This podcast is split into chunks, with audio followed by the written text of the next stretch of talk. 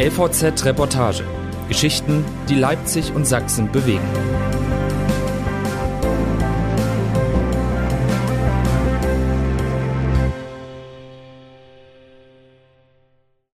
Querelen um Juwelen.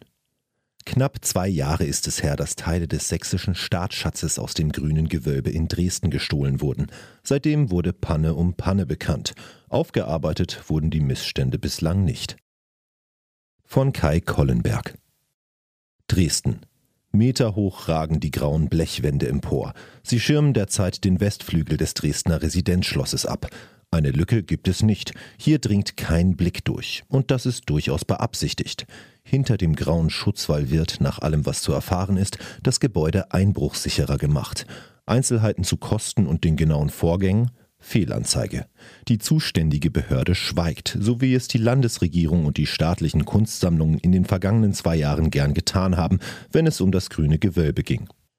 Seit dem spektakulären Einbruch in das Museum, bei dem mutmaßlich mehrere Mitglieder eines Berliner Clans Juwelen des sächsischen Staatsschatzes gestohlen haben, herrscht eine eigentümliche Stille. Zunächst war da der Schock, doch mittlerweile hat sich rund um das Residenzschloss eine andere Stimmung breit gemacht. Offiziell wird bedauert und gehofft, dass die kostbaren Kleinode und die Edelsteine mit einem geschätzten Versicherungswert von ca. 114 Millionen Euro zurückkehren mögen. Ansonsten hat es den Anschein, als seien die zuständigen Kulturmanager, die Landesbehörden und die Ministerien zur Tagesordnung übergegangen, frei nach dem Motto alles schade, sicherlich, aber nicht zu ändern. Dabei war der Juwelendiebstahl in seinen Dimensionen spektakulär. In den frühen Morgenstunden des 25. November 2019 setzten die Diebe zunächst einen Stromkasten in Brand und legten damit die Straßenbeleuchtung rund um das Schloss lahm. Im Dunkeln stiegen sie durch ein Fenster ins grüne Gewölbe ein, verschafften sich mit roher Gewalt Zugriff zu den Edelsteinen, rafften einen Teil zusammen und versprühten den Inhalt eines Feuerlöschers, um Spuren zu verwischen. Das Fluchtauto fand die Polizei später ausgebrannt in einer Tiefgarage.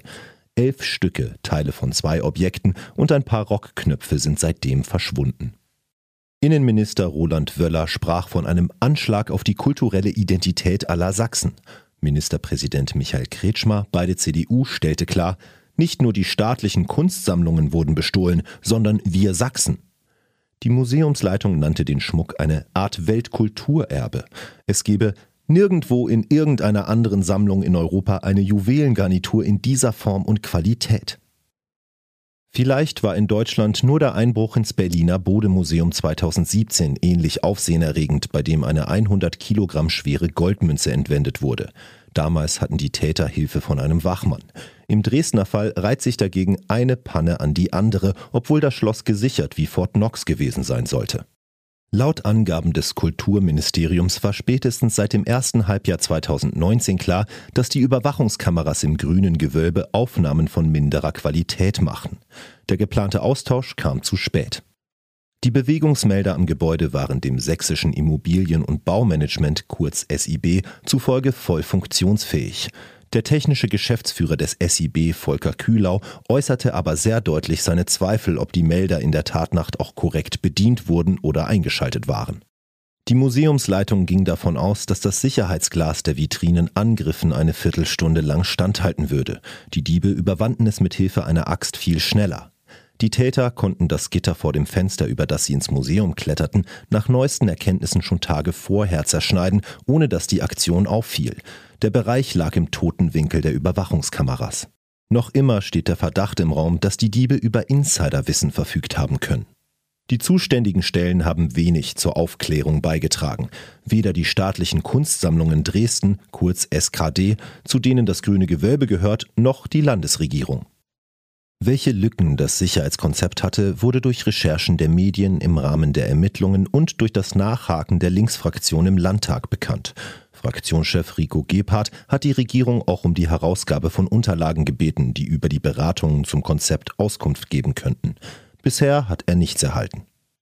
Das Schweigen der Regierung und der Führungsebene der Kunstsammlungen steht im Gegensatz zum Erklärungsdrang der Offiziellen nach der Tat. Heute werden Worte zum grünen Gewölbe sehr bewusst abgewogen, wenn man denn überhaupt spricht.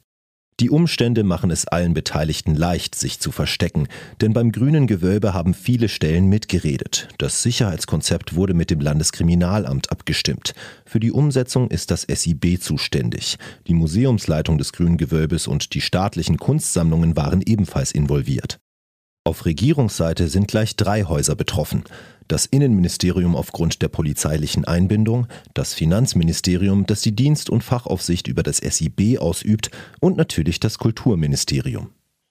Dieser Wirrwarr an Zuständigkeiten begünstigt, dass der eine auf den anderen verweist. Das ist ein schwarze Peterspiel in Reinkultur, sagt der linke Gebhardt. Niemand fühlt sich zuständig, niemand in der Regierung stellt die Frage, wer die Schuld für das alles trägt. Persönliche Konsequenzen waren früh keine Option für die leitenden Kulturmanager. SKD-Chefin Marion Ackermann, der kaufmännische Direktor Dirk Burkhardt und der damalige Direktor des Grünen Gewölbes Dirk Sündram reagierten in den Tagen nach dem Einbruch pikiert auf entsprechende Fragen. Rückendeckung bekam sie von Kulturministerin Eva Maria Stange von der SPD. Die Frage nach personellen Konsequenzen stellt sich im Moment nicht. Zunächst müsse man das Geschehene vollständig aufarbeiten, alle Details kennen und mögliche Schwachstellen identifizieren. Stange muss man nicht mehr fragen, ob sich ihre Meinung inzwischen geändert hat. Sie war einen Monat nach dem Einbruch keine Ministerin mehr. Barbara Klepsch von der CDU folgte ihr, als die jetzige schwarz-grün-rote Regierung ihre Arbeit aufnahm. Der Museumsleiter Sündram ist im August in den Ruhestand gegangen. Ihm wurde ein schöner Abschied bereitet. Ackermann, Burkhardt und auch der SKD-Sicherheitschef gehen ihren Jobs unverändert nach.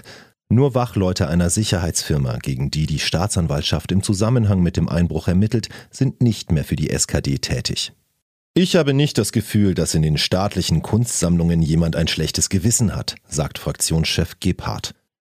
Ackermann selbst betonte auf Anfrage, Schuldzuschreibungen helfen grundsätzlich niemandem weiter, zumal sie auch keinen Fortschritt in der Aufklärung des Falles bringen. Ein Rücktritt könne auch als Flucht aus der Verantwortung gewertet werden. Viel wichtiger sei es, den Prozess der Optimierung unserer Strukturen weiter aktiv mitzugestalten. Was und wie verbessert wird, erfährt die Öffentlichkeit allerdings nicht. Untersuchungen zu den Umständen des Diebstahls finden hinter verschlossenen Türen statt, wo es keine kritischen Nachfragen geben kann. Kontinuierlich habe man intern den Diebstahl aufgearbeitet, teilt eine Sprecherin der Kulturministerin mit. Man könne aber aus Vertraulichkeitsgründen nur sagen, dass das Sicherheitskonzept überprüft und optimiert wurde. Der Freistaat hat für die Sicherheitsmaßnahmen in den SKD rund 10,3 Millionen Euro im aktuellen Doppelhaushalt verplant, eine personelle Aufstockung inbegriffen. So haben sich viele in Dresden mit dem Einbruch im grünen Gewölbe arrangiert. Die Dauerausstellung ist wieder eröffnet, bei dem der zurückgebliebene Teil des Geschmeides präsentiert wird. Teile der Diamantrosen- und Brillantgarnitur sowie des Diamantschmucks mit den Perlen funkeln an ihrem alten Platz. Die Staatsanwaltschaft hat im September Anklage gegen die sechs Verdächtigen erhoben. Ihnen wird unter anderem schwerer Bandendiebstahl vorgeworfen. Die Sicherheitsmaßnahmen am Residenzschloss werden verbessert, gut geschützt hinter grauen Blechwänden. Ein Teil der Juwelen fehlt weiterhin. Das lässt sich nicht so einfach ändern.